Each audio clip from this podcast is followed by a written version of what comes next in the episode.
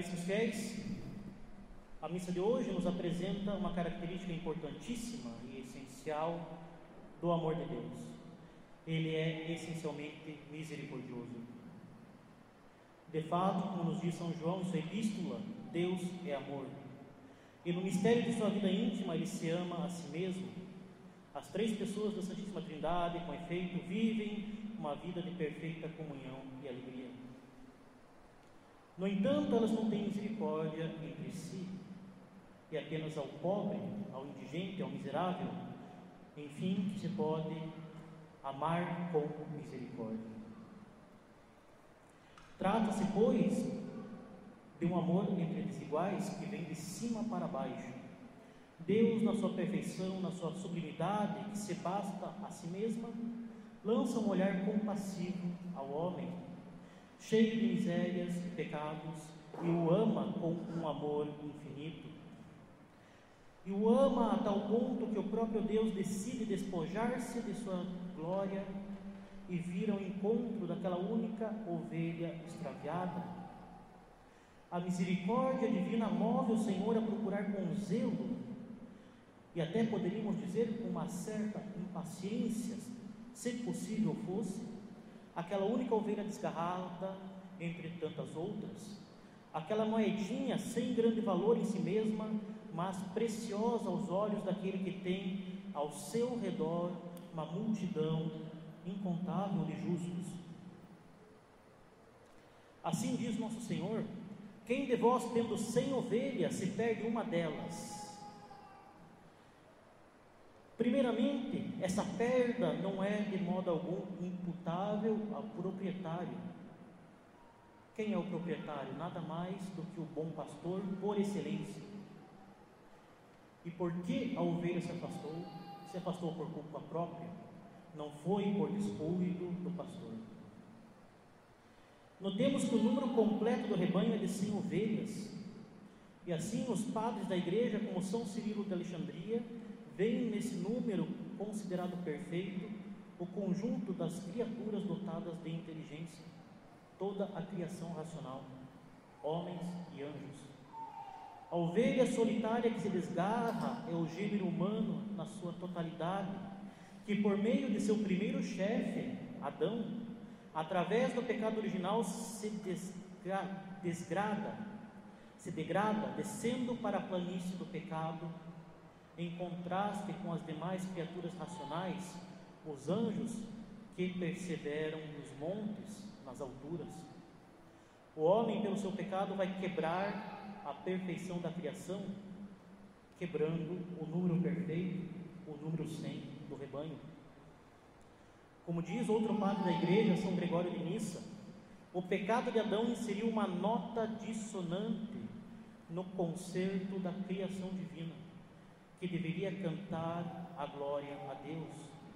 Aqueles que conhecem um pouco de música sabem que aquela nota que mais se aproxima da nota boa, mas não chega lá é aquela que mais dói aos ouvidos. E é isso o que fez a humanidade. Diz São Gregório de Nissa: houve um tempo em que a criatura racional constituía um só coro, dirigido por um só regente do coro, que lhe dava toda a harmonia e consonância. A intervenção do pecado fechou a boca dos que foram vencidos pela malícia e fez cessar a voz da exultação. A criatura humana deixou de participar da festa angélica. A criatura humana deixou de cantar a nota correta. E assim inseriu a dissonância no coro da criação. A rebelião original rompeu a unidade do redil comum formado pelos anjos e pelo homem. Desde então esse redil ficou incompleto. A harmoniosa orquestra dos anjos e dos homens, dirigida pelo divino maestro, foi prejudicada pelo pecado. E assim o pecado teve como consequência não somente um divórcio entre Deus e os homens, mas também entre os anjos e os homens e entre a própria criação. No entanto, caríssimos, Deus não nos deixou abandonados para sempre, mas determinou a redenção dos homens, e isso fez com que os anjos não se desinteressassem totalmente de nós. E assim, já no Antigo Testamento, vemos que eles participam ativamente na história da salvação, aparecendo os patriarcas, a Abraão, a Moisés e aos demais personagens da antiga aliança.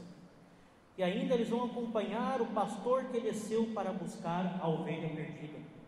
Os anjos estão presentes no Novo Testamento desde a Anunciação até a Ascensão, e eles continuam agindo ao longo de toda a história da igreja, protegendo a cada um de nós.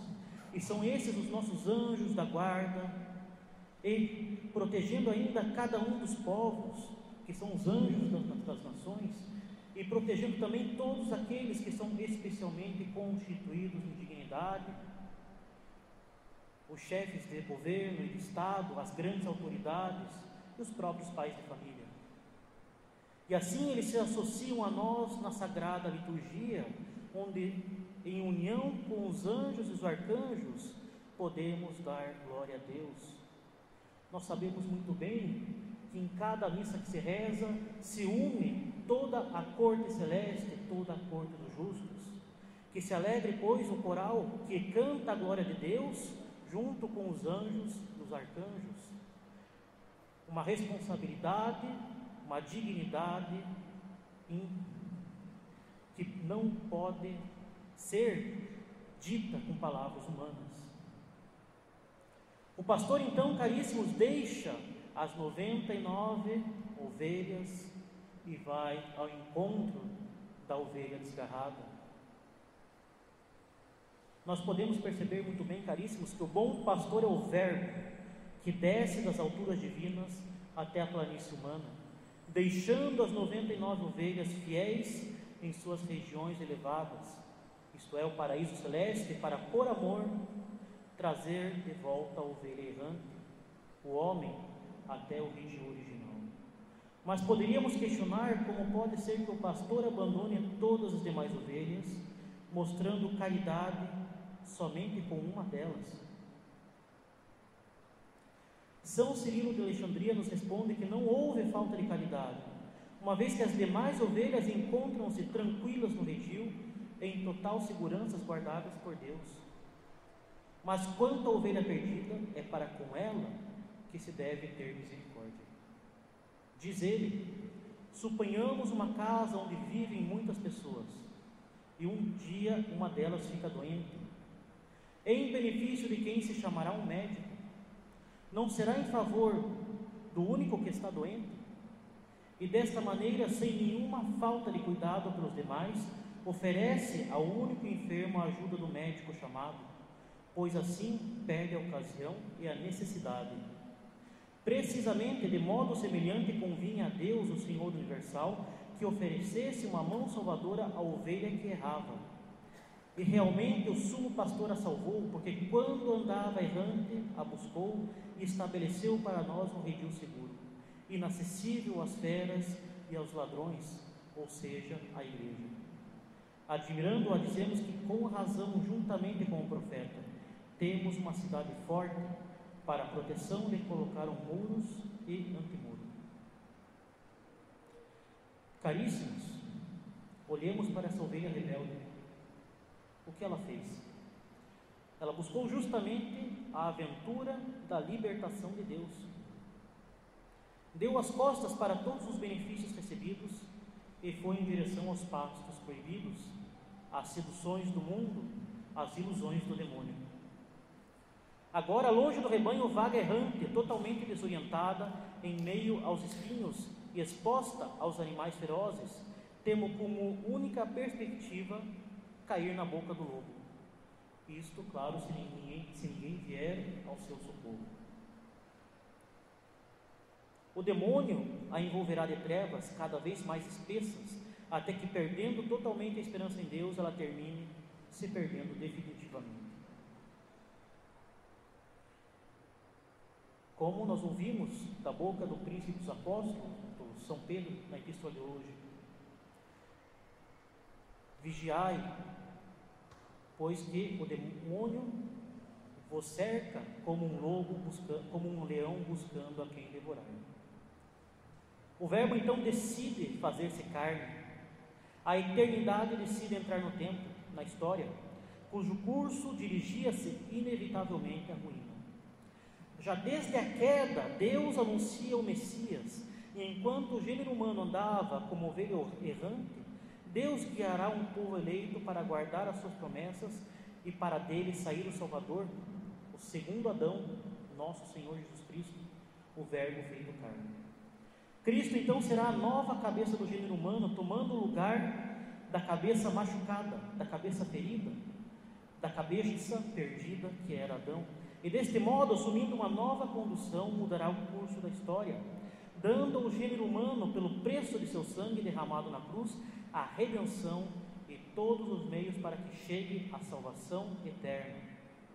E é para isso, caríssimos, que Ele nos deixou a Santa Romana Igreja, a única barca capaz de nos salvar, com os seus sacerdotes, os seus ensinamentos, os seus sacramentos, que são os canais da graça.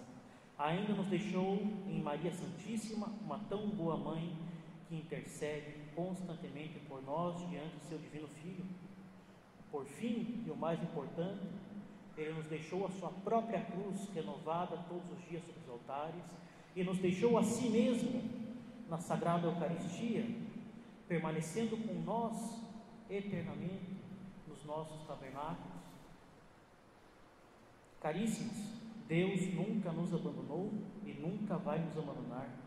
Não há pecado que lhe impedirá de que Ele venha sempre ao nosso encontro buscando a nossa conversão. Deus quer que nos salvemos. Nosso Senhor Jesus Cristo derramou até a última gota do seu sangue divino por nós, e justamente Ele não quer que esse sangue seja desperdiçado, Ele não quer que nós calquemos ao pé o seu sangue divino. Sim, caríssimos, Deus quer que nos salvemos, nós pobres e miseráveis pecadores, ovelhas desgarradas e insignificantes dracmas. E por isso mesmo enviou seu Filho para derramar seu sangue por nós, e ele nunca se cansará, ele nunca deixará de vir ao nosso socorro, ele nunca deixará de enviar a nós as graças necessárias para que nós nos salvemos. Até o último instante da nossa vida, o momento da nossa morte, em que houverá a batalha suprema e final pela nossa alma entre Deus e o demônio, entre a Santa Igreja e a Sinagoga de Satanás, Deus nos dará as graças para que nos salvemos. Evidentemente, Ele não nos abandona, mas nós precisamos recorrer à Sua misericórdia. A Sua misericórdia não exclui a Sua justiça Misericórdia e justiça não se opõem. Deus é misericordioso, ele não é injusto. Deus é misericordioso, ele não se faz de trouxa. Se nós recusarmos a sua misericórdia, permanecendo do pecado, permanecendo longe dele, permanecendo nos vícios e ignorando a necessidade de conversão, a misericórdia de Deus se exercerá, não nos aniquilando, permitindo que nós, na eternidade do inferno, ainda possamos render glória a Ele, sofrendo os tormentos eternos e manifestando a sua justiça. Deus também pode exercer a sua misericórdia, impedindo que nós nos afundemos ainda mais no pecado impedindo que nós continuemos a calcar os pés o sangue do seu divino Filho, impedindo que nós tenhamos um tormento ainda maior no inferno. Sim, caríssimos, a misericórdia de Deus também chega ao inferno. Tudo o que queriam os demônios era justamente a aniquilação deles. Mas Deus não, não impede isso, não mas Deus não lhes concede isso, porque ainda assim eles manifestam a glória de Deus, eles manifestam a sua misericórdia, eles manifestam o bem da existência. A misericórdia de Deus também está em não nos obrigar a recebê-lo, mantendo o nosso livre-arbítrio, permitindo que nós possamos ganhar méritos, permitindo que nós possamos recorrer livremente ao bem do sangue divino do nosso Jesus Cristo, ao permitir que nós possamos alcançar a salvação. Caríssimos, a misericórdia de Deus não tem nada a ver com o que esse mundo desgraçado e demoníaco prega. A misericórdia de Deus não se opõe à sua justiça. A misericórdia de Deus não é a manifestação de um ursinho carinhoso que aceita tudo indistintamente. Afinal de contas, aceitar o pecado é justamente uma crueldade que não poderia ser manifestada por Deus que é misericordioso e que busca justamente o nosso bem. Permitir, encorajar indistintamente o mal não é misericórdia, é crueldade. Deus tolera o mal para dele tirar um bem maior, mas ele não quer o mal. E bem sabem os catequizandos do catecismo de adultos, pois vimos isso justamente ontem. Caríssimos, a liturgia que nos propõe a Santa Madre Igreja no dia de hoje nos revela como Deus é ativamente misericordioso. Ao contrário da parábola do filho pródigo, em que a ação do pai fica, por assim dizer, em segundo plano, as duas parábolas que vimos hoje mostram como Deus está constantemente à nossa procura, à procura de todos os homens figurados na ovelha e no dracma perdidos, aos quais ele se dirige e, como fizera também Adão, caindo no pecado, pergunta: Onde estás? Justamente, caríssimos, Ele nos procura. Ele nos procura sim, pois nós nos perdemos e não sabemos mais nem mesmo onde estamos ou quem somos nós. Foi o pecado que nos levou a estarmos onde nós não deveríamos estar, a querer o que nos é impossível obter. Foi o pecado que nos levou a fugir de nós mesmos, a fugir da nossa fraqueza, buscando a ilusão de sermos como Deus, a buscar a ilusão de uma vida sem limites, em que nós mesmos decidimos o que é bom e o que não é bom. Uma vida em que nós colhemos o fruto da árvore da ciência do bem e do mal, ignorando a Deus que vem a nós e nos orienta qual é o nosso bem supremo, qual é o nosso fim último. Justamente nós devemos nos perguntar onde nós estamos o que nós estamos fazendo da nossa vida, para onde nós estamos indo, qual é o bem que nós estamos buscando. Acaso nós estamos nos iludindo, achando que basta se confessar, voltar para o estado de graça e depois viver como antes? Acaso nós estamos nos iludindo, deixando nossa conversão para depois, ignorando que a qualquer instante nós podemos ter que prestar contas a Deus? Acaso nós estamos nos iludindo, achando que nós podemos conciliar confissões esporádicas, missas dominicais, com o resto da semana esquecendo de Deus? Acaso nós achamos que nós podemos enganar a Deus? Nós nos enganamos a nós mesmos, caríssimos, mas não a Deus. Mais cedo ou mais tarde, Deus vai chegar a nós e perguntar: onde você está? O que você fez no teu tempo? Onde que você foi parar? Que história é essa de achar que você poderia ter os prazeres do mundo e ainda assim voltar para o redil. Caríssimos, toda vez que nós fugimos do redil, toda vez que nós perdemos a graça de Deus, nós podemos até voltar, mas nós voltaremos machucados. o pecado original deixa marcas em nós e o pecado mortal também deixa marcas em nós. Quanto mais nós insistimos em cair no pecado mortal, mais difícil vai ser evitar o próximo. Nós não podemos deixar nossa conversão para depois, nós não podemos nos iludir, nós não podemos nos enganar. Deus vem a nós e Ele nos dá um choque de realidade. Você não vai viver para sempre. Você não sabe nem se você vai estar vivo ao fim dessa missa.